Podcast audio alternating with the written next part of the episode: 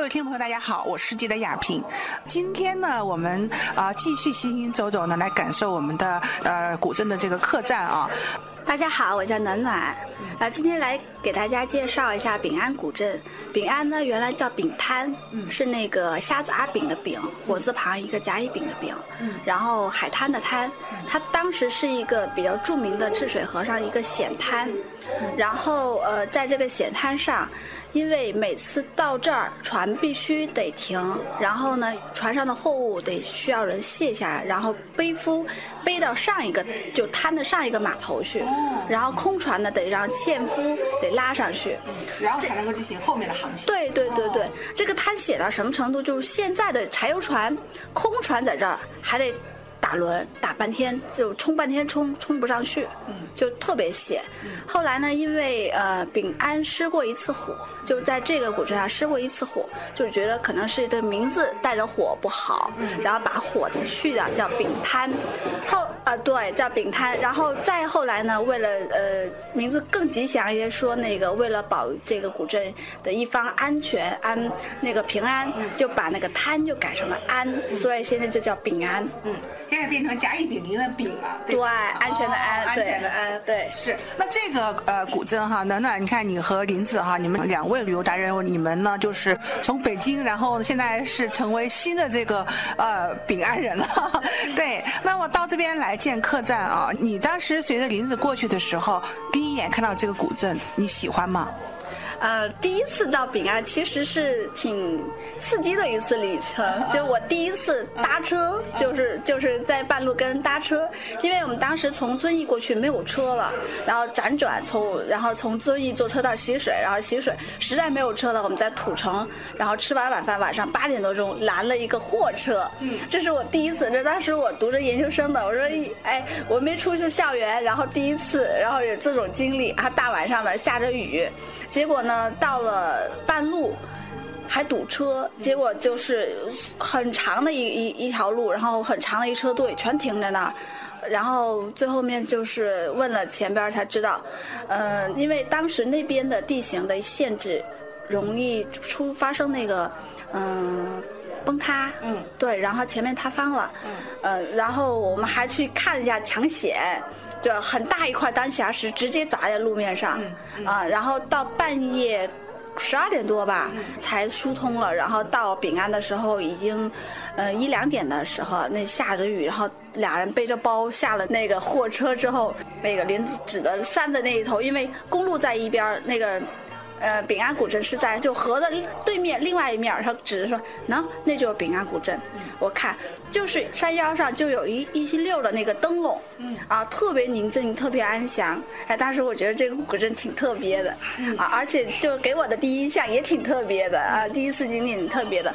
所以呃，后来我们白天再去逛的时候，呃，当时人们还在上面生活，然后。呃，只有一两家就是那种住家的船家客栈，啊，然后晚上住一晚上一二十块钱，然后吃住在他们家什么的，就民风特别淳朴，就老头老太太什么特别热情，嗯啊，然后我特别喜欢那个地方。当地这些古镇的这个呃人家，他们都是汉族嘛？对，啊啊，在在不远的地方有呃有一个。苗苗族的村，但是那边大部分都是汉族的。汉族，嗯，只是说它它是一个非常历史久远的一个古镇啊。对，嗯，那然后当你们决定啊，决定说要在这个地方去呃实现你们的这个客栈的梦想的时候，也是白手起家嘛啊。然后当时你们会这个，就是说大家去聊到未来，觉得说以后会有这些游客们啊过来嘛？这么远，你看当时你来的时候也是这个这个辗转辗转过来的，对，那么。这么远啊！虽然看到风景很美，那么真有人能够吸引过来吗？这就是那个丙安的一个契机，也是贵州的一个契机。哦，啊，我们当时从遵义到丙安，整整花了七个多小时，然后山路弯弯，啊，就爬山，就真的是望山跑死马。嗯，啊，然后，呃，走了七个多小时，但是，一二年开始。贵州就通高速了，哦，从遵义到赤水现在只花三个半小时、四个小时左右，嗯，啊，然后现在重庆过去，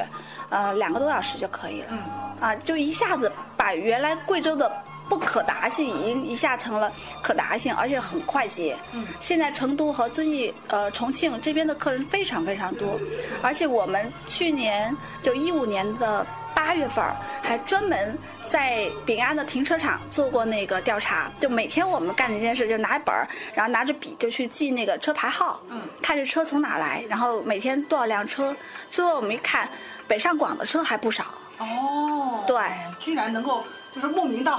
到这个地方来，没错没错啊，对来的。对，在客栈的那个改造期间，我们也是那个把。条凳就搬门口来，就坐门口，然后来客人，我们会聊聊天，或者一般走，因为那边台阶比较多，走到那儿的时候，经常会有客人需要休息，就在门口给我们坐着，然后一起聊聊天什么的。很多人真的就很想，呃，很喜欢过来，然后觉得这边风景特别好。